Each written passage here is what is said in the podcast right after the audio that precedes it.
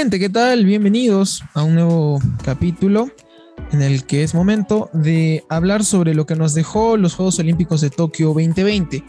Los Juegos, ok, han terminado hace bastante, pero quería esperar para hacer este capítulo porque los temas que quiero, bueno, que voy a presentar ahora, quería ver qué tanta repercusión tenían posterior al fin de los Juegos Olímpicos, porque claro, en ese momento fueron noticia, fueron temas relevantes, pero había que ver si es que en mi, en mi proyección de, digamos, la importancia o relevancia que tuvieron estos temas, si es que se continúa hablando de ellos a futuro, ya culminados los juegos, quiere decir que en efecto van a ser, han sido puntos que marcaron un antes y un después dentro de lo que es la cita olímpica. Y es lo que venimos a destacar ahora. Para variar, han sido Juegos Olímpicos que nos han dejado gratos momentos, emociones a flor de piel, llantos de alegría, algunos llantos de impotencia, de tristeza, eh, rostros, ambos rostros de la moneda, tanto alegres como tristes, porque bueno, es finalmente lo que ocurre en contiendas deportivas, hemos visto hazañas, hemos celebrado la obtención de medallas de hermanos latinoamericanos, como el caso de Ecuador, nuestros hermanos ecuatorianos que han ganado por primera vez en su historia oros olímpicos. Y bueno, al margen de estas celebraciones, han habido puntos o temas que surgieron, algunos antes, otros y la mayoría durante los Juegos Olímpicos, que como dije en un principio, marcan o marcarán un antes y un después en estas citas deportivas. En este caso vamos a hablar de cuatro puntos que han sido importantes a mi modo de ver y que definitivamente eh, veremos probablemente replicados, pero adaptados al contexto en ese, de ese entonces, en los siguientes Juegos Olímpicos, que serán en París el año 2024. Pero bueno, entremos en materia para tocar estos cuatro puntos que eh, considero importantes que nos han dejado estos Juegos Olímpicos de Tokio 2020. El primero eh, llegó gracias, en, bueno, gracias en el buen sentido, a la intervención o a las declaraciones de Simone Biles. Simone Biles, para quienes no la conocen, es una gimnasta norteamericana que capturó la atención de todos en los Juegos Olímpicos de Río al dejar performances muy muy destacadas en lo que es eh, pues gimnasia artística en todas sus variantes, paralelas, salto, etcétera. Porque bueno, hacía de saltos y despliegues muy muy buenos, caídas casi perfectas, bueno, prácticamente perfectas, ¿no? Y apenas con 17 años era un evento, por así decir, especial, porque recordaba a quien en su momento fue la reina de la gimnasia, nada más y nada menos pues que Nadia Comaneci. Y después de ella ver pues a una joven con 17 años, eh, digamos, lograr cosas parecidas, era pues una especie de flashback, ¿no? A lo que fueron los Juegos Olímpicos en los que participó la búlgara.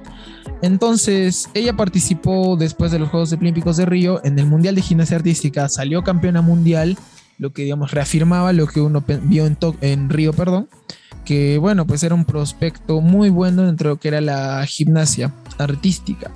Y bueno, llegó Tokio, todo el mundo pensó que iba a ser un, juego olímpico donde nuevamente Simón Biles iba a reinar, iba a hacerse de cuanto oro pudiera y sumarle más medallas pues a su país.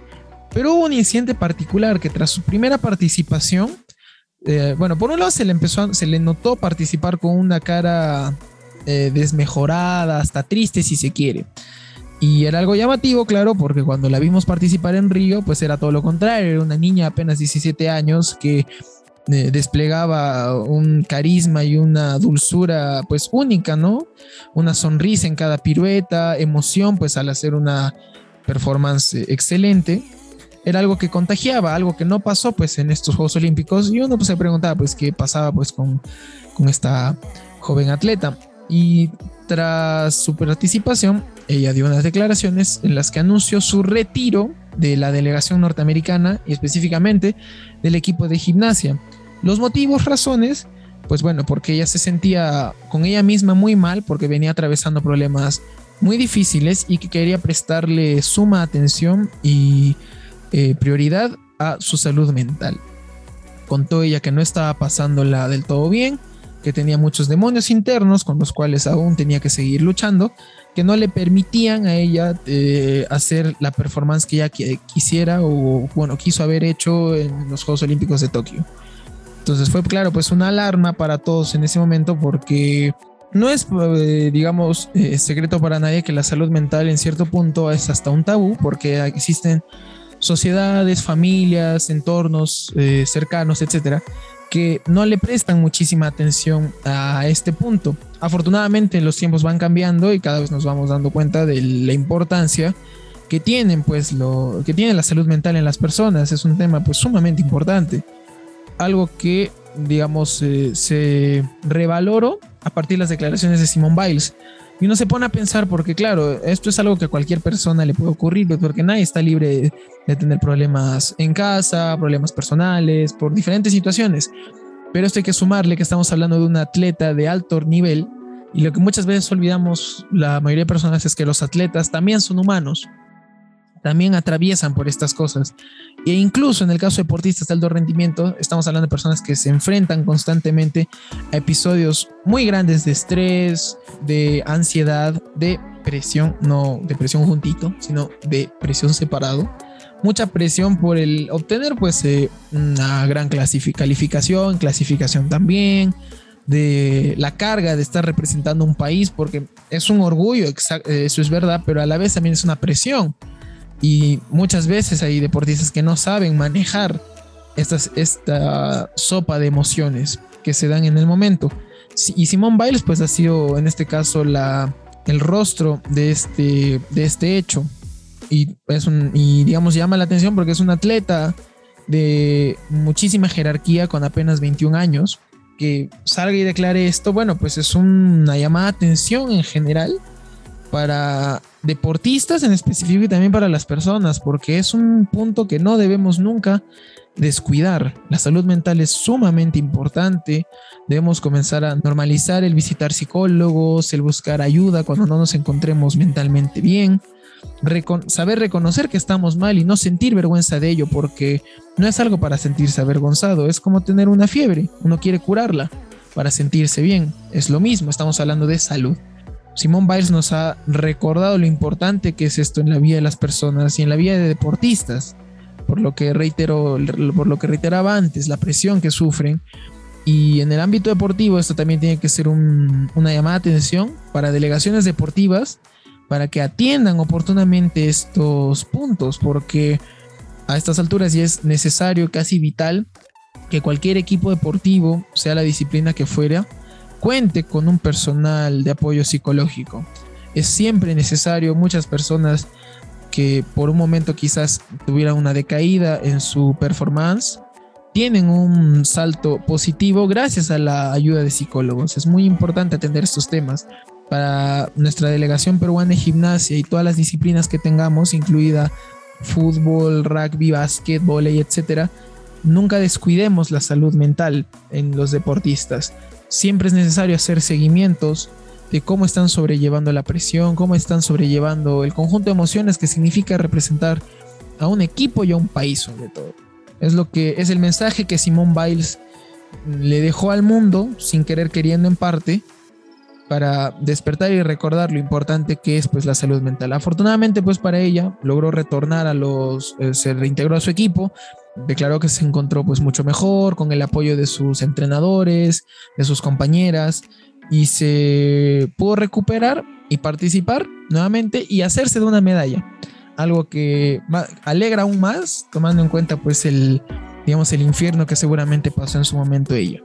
Entonces, primer punto, muy importante, mensaje también de reflexión para todos nosotros, nunca descuiden su salud mental, tómenla siempre con atención, no tengan miedo de pedir ayuda, no tengan miedo de hablarlo con seres queridos para ustedes y decirles en qué situación se encuentran y qué ayuda pueden encontrar pues para ello.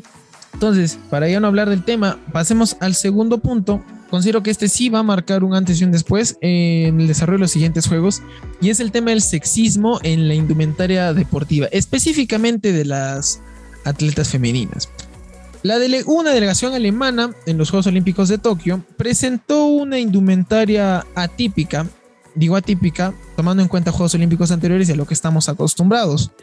Porque en este tipo de competencias es normal ver pues, que, que las competidoras, porque esta es una disciplina meramente femenina, participen utilizando bodies o enterizos Y bueno, el caso es que estas chicas de la delegación alemana presentaron, como, de, como ya les venía diciendo, una indumentaria atípica, en el sentido de que presentaron un uniforme de cuerpo completo.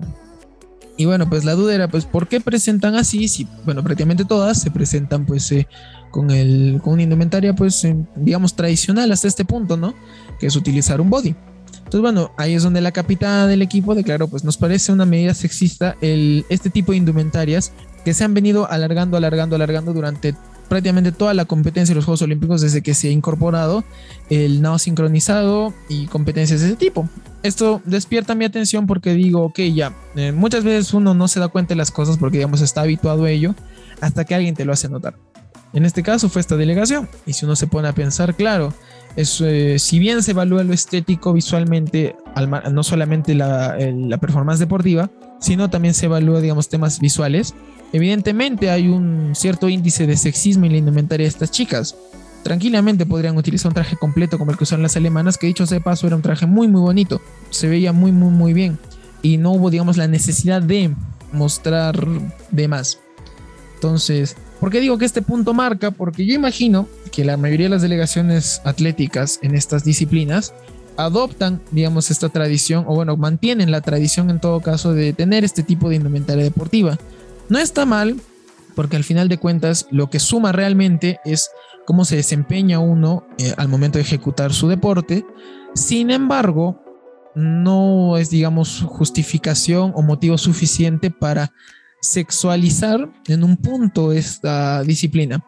Porque no, no, bueno, no creo que sea mentira decir esto, que muchas personas, vamos a hablar más de hombres, ven esta disciplina no tanto pues por la, por la por el deporte en sí, no por ver, ah, mira, qué tal, qué linda sincronización, qué buena coreografía la que han hecho estas atletas. No es tanto eso, sino es también ver el lado atractivo, por no utilizar quizás términos entre comillas, fuertes, ¿no?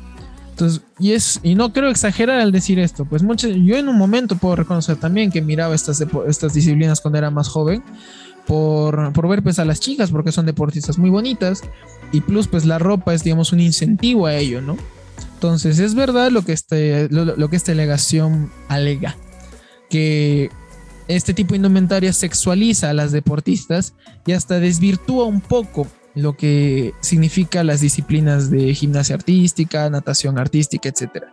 ¿Y por qué digo que marca un antes y un después? Porque no creo que sea la única vez que estas chicas se presenten así y no será para los siguientes Juegos Olímpicos la única delegación que lo haga, porque así como digamos entre comillas yo me doy cuenta, habrán otras delegaciones u otros grupos de atletas que también se darán cuenta y dirán, pucha, esto es verdad, o sea, van a, al final de cuentas van a ejecutar van a ejecutar un deporte y no importa mucho la indumentaria, entonces, ¿por qué no utilizar un conjunto completo sin estar mostrando de más?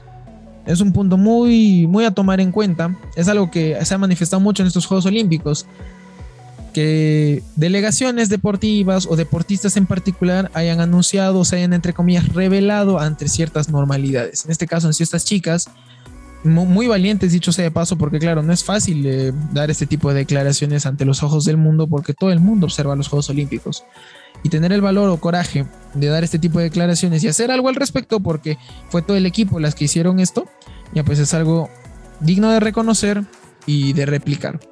No digo que esté mal eh, que, que, las delegaciones utilicen eh, los bodies clásicos, al final de cuentas es al gusto de los equipos. Si el equipo considera que está bien, ya pues está bien, pero también hay que digamos, hacer evidente que hay otras opciones, otras formas y no es la única manera de competir utilizando una indumentaria específica. Hay otras alternativas que, digamos, reducen el riesgo a sexualización. Entonces, ahora pasemos al tercer punto o al tercer tema que han surgido a raíz de estos Juegos Olímpicos, que lo vamos a eh, dividir en dos aristas. Pero bueno, el título, digamos, general de este tercer punto sería la participación de la comunidad LGBT abiertamente en estos Juegos Olímpicos. No creo exagerar o no creo que eh, esté ya lejos de la realidad decir que habían personas o atletas que en el pasado ocultaban su orientación sexual al momento de participar en un deporte por los prejuicios que vayan a tener eh, sus propios competidores, su equipo incluso, y evidentemente el mundo que los observa al ellos hacer, digamos, eh, pública o declarar abiertamente su orientación. En este caso hubo un chico gay mm, que hizo precisamente esto. Estamos hablando de Thomas Daly, un atleta inglés que ganó el oro en el trampolín, en el clavado por trampolín, que al momento de recibir el galardón declaró sentirse muy orgulloso de ser, eh, de ser campeón olímpico y también de ser abiertamente gay. ¿Por qué yo destaco este punto? Y puede que habrá gente que piense que esto no es importante, pero ¿por qué yo considero que es un punto importante? Porque es verdad que, hay muchos deportistas, no solo deportistas, muchas personas que continúan, digamos, eh, encerradas en este espacio, que bueno, culturalmente le hemos puesto el nombre de closet, pero existe gente que sigue muy encerrada en el closet sin la capacidad de salir. Gente que sigue haciendo sus actividades normales, pero que no se siente del todo cómoda porque tienen pues algo que no pueden decir por miedo, por preocupación y los prejuicios que diferentes sociedades tienen con respecto a, esta comunidad. Pero sin embargo, que un atleta que gane el oro olímpico se declara abiertamente gay y manifieste su orgullo al respecto, pues sin duda es un aliciente y un motivador para que atletas en su condición y atletas en general se atrevan a seguir una carrera deportiva o a iniciar una carrera deportiva sin tomar en cuenta esto, porque claro, es verdad que la orientación sexual no define la performance deportiva que puede tener alguno, no te hace mejor o peor deportista teniendo cierta orientación sexual, ya sea heterosexual, homosexual, bisexual, etc. No es un determinante, sin embargo, poder eh, abiertamente serlo y abiertamente ejecutar tu deporte sin esperar eh, ser juzgado, sin precisamente tener esas miradas raras, porque precisamente lo que importa al final de cuentas es cómo ejecutes un deporte. Pero sumándole a ello, la valentía que también tuvo este chico, al igual que las chicas alemanas en su momento, la valentía que tuvo este chico al dar estas declaraciones, sabiendo que no todo el mundo quizás entienda el contexto que ellos atraviesan, es sin dudas muy valiente y muy valorable para él y para su comunidad. Para que como un mensaje de triunfo de que sí se puede lograr, en este caso, un oro olímpico, sin importar tu orientación sexual y que cada vez más estamos viendo mayor aceptación en este sentido en las disciplinas deportivas reitero, no es una determinante ser heterosexual, homosexual, bisexual, etcétera, para ser un buen o mal deportista. Eso depende 100% de la disciplina, la entrega, el compromiso, el talento y el trabajo duro que le pone uno a las actividades que haga. En este caso, el deporte. Algo valeroso de todas maneras y reconocible que un atleta en la condición de Thomas se atreva a hacerlo, a decirlo y saber que este mensaje sirve de motivación para muchos jóvenes digamos, en esa situación. Saber que pueden lograr excelencia sin importar otras cosas. Y ya que estamos tocando el tema de la comunidad, pues tenemos que hablar de Lauren Hubbard. ¿Y quién es esta chica? Pues estamos hablando de una mujer trans, de una atleta trans femenina, que fue la primera atleta trans, valga la repetición, en participar en los Juegos Olímpicos. Ella participó en la disciplina de aterofilia, o conocido más popularmente como levantamiento de pesas. Pero lo importante acá es, digamos, todo lo previo y lo que ocurrió después. En la previa con Lauren Hubbard, mucho se manejaba la idea de la injusticia en relación a la competitividad, porque muchas personas alegaban que, es una mujer que ha hecho su transición con 35 años, Estamos hablando de un cuerpo cuya densidad ósea y muscular ya está desarrollada a tope con la fisonomía de un varón.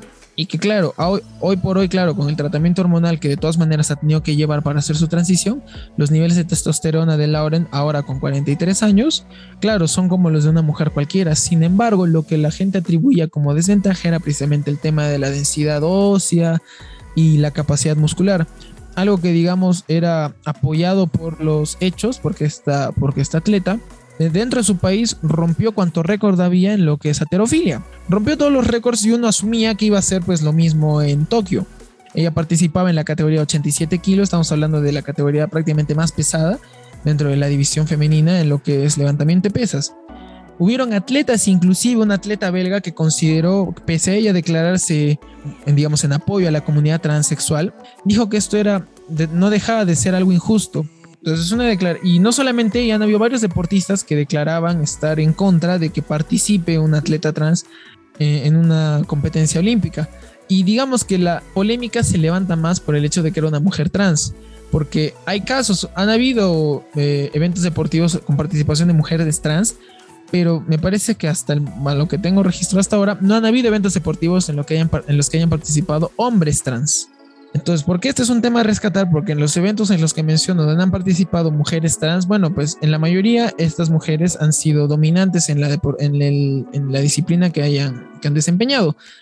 Pero, en fin, eso es lo que se hablaba en la previa con respecto a esta atleta. Pero, ¿qué ocurrió con ella pues en Tokio? Pues lo que nadie esperaba. Fue descalificada porque falló sus primeros tres intentos. Entonces todo el mundo decía, ¿qué pasó? ¿No era que iba a ganar? O sea, yo también pensé que ella iba a barrer, siendo honesto, yo pensé que iba a barrer en su división. Me dio ciertas ansias verla participar porque quería ver, bueno, por un lado es un hecho histórico, al margen de que mucha o poca gente esté de acuerdo con ello, no deja de ser un hecho histórico que un atleta transgénero participe en una cita olímpica. Yo estaba ansioso por ver su participación, la vi, madrugué y la descalificaron. Perdió, no llegó a alzar el peso. Entonces, alrededor de esto, y claro, pues, N hasta teorías conspirativas, ¿no? Está la gente, bueno, que favore desde un inicio favoreció la participación de Loren, diciendo, ven, en efecto, no hay ninguna superioridad, no hay ninguna ventaja por parte de esta deportista, lo hemos visto acá, falló sus intentos, participó con las otras y no ha ganado como muchos anticipaban, que esto, que lo otro. Por otro lado estaba la gente que armó teorías conspirativas diciendo, ok, ¿y qué tal si esta chica perdió a propósito?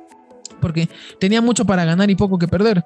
No es lógico que haya perdido, más bien muchos pensaban y la teoría iba de que esta chica perdió a propósito porque precisamente para darle un motivo a las personas en favor y demostrar de que no había ninguna desigualdad en términos de competitividad. Teorías y opiniones hay muchas en relación de este tema y quizás es un debate que nunca terminaría porque hay muchas cosas en telejuicio y cada uno de los bandos, entre comillas, tienen sus puntos a favor para manifestar sus, posiciones. Pero lo que deja este hecho, porque reitero, es un hecho histórico, podemos decir que es un triunfo para la comunidad, porque ya hemos tenido eventos en los que la comunidad trans ha, digamos, logrado mm, objetivos en, en, un fin de adaptarse o de ser aceptados por la sociedad. Y lo es ahora que un atleta trans, en este caso una mujer trans, logre participar en Juegos Olímpicos, marca un triunfo eh, simbólico para esta comunidad, como lo fue el caso de Thomas, lo es en el caso para los trans ahora, de que también tienen la oportunidad de participar en contiendas deportivas de muy alto nivel como lo son los Juegos Olímpicos. En fin, como les digo, es un tema que da para mucho discutir, seguirá habiendo gente en contra, seguirá habiendo gente a favor, es un debate muy interesante de tener y como reitero, al margen de las opiniones que surgen alrededor de esto, el hecho y el punto importante en sí es que esta chica logró participar. Fue aceptada por el Comité Olímpico y ya bueno, veremos si es que vuelve a participar ella para París en el 2024 y si junto a ella habrán algunas otras atletas trans y bueno, el último punto a tocar ahora es el Comité de Refugiados Olímpicos. Fue su segundo Juego Olímpico participando, el primero en el que desfilan con la, con la bandera olímpica. ¿Y qué es este grupo? Bueno, estamos hablando de un grupo de, de deportistas refugiados de diferentes zonas de conflictos en el mundo. Según la ONU, hay alrededor de 85 mil personas alrededor del mundo, perdón, 82 millones de personas alrededor del mundo que, bueno, han escapado a sus países por ser zonas de conflictos armados, políticos, sociales, y bueno, escapan en busca de un mejor futuro, de, de sobrevivir en el peor de los casos. Y en este caso ha participado por, segunda, por segundo Juego Olímpico consecutivo una delegación de deportistas refugiados. En la banderada, bueno, la principal, eh, digamos, deportista fue la nadadora Yursa Mardini. Ella proviene de Siria y bueno, escapó de este país. Evidentemente todos conocen la situación armada que se vive ahí. Han sido 11 países los cuales han aportado deportistas para, para este comité olímpico compuesto de 29 personas. 29 atletas representando prácticamente a rinconcitos del mundo que han logrado ganar medallas. Precisamente esta nadadora que les comentaba logró ganar, si no me equivoco, plata u oro en su disciplina en nado. ¿Por qué destaco esto? Porque bueno, es una apertura también, así como la comunidad LGBT tiene la apertura de participar en deporte, en este caso refugiados que en un momento creen no tener mayor futuro, tienen la opción de participar en campeonatos olímpicos y poder llamarse a sí mismos deportistas olímpicos. No es un título para nada menor, mucha gente sueña con llegar a los olímpicos y muchas veces no lo logra. Y esta gente quizás no hubiese podido lograrlo tomando en cuenta el contexto del cual provienen, zonas de guerra, países con gobiernos dictatoriales, impositivos, que, bueno, eh, optan por la violencia en lugar de otras vías más, digamos, democráticas. Y que tengan la oportunidad de participar en Juegos Olímpicos, que haya sido la segunda vez que participen y lo hayan hecho incluso con medalla, es quizás lo más emocionante para mí que en estos Juegos Olímpicos. Me emocionaba más ver a un, atleta, a un atleta refugiado que ver, digamos, a un atleta latinoamericano o peruano participar. Porque significa un aire de esperanza, por más de que no tenga quizás mucho que ver el deporte con el conflicto que viven sus países, es un aire de esperanza para que lo ve. Porque si un atleta, si una persona que escapa de un país tan conflictuado, si busca sobrevivir en este mundo, logra participar en un comité olímpico junto a otras personas que se encuentran en situaciones similares o peores, es algo gratamente emocionante. Esperemos que para París sean muchos, Ojalá que sean menos, ¿no? Porque sería ideal que hayan menos personas refugiadas y que el mundo finalmente logre estar en paz.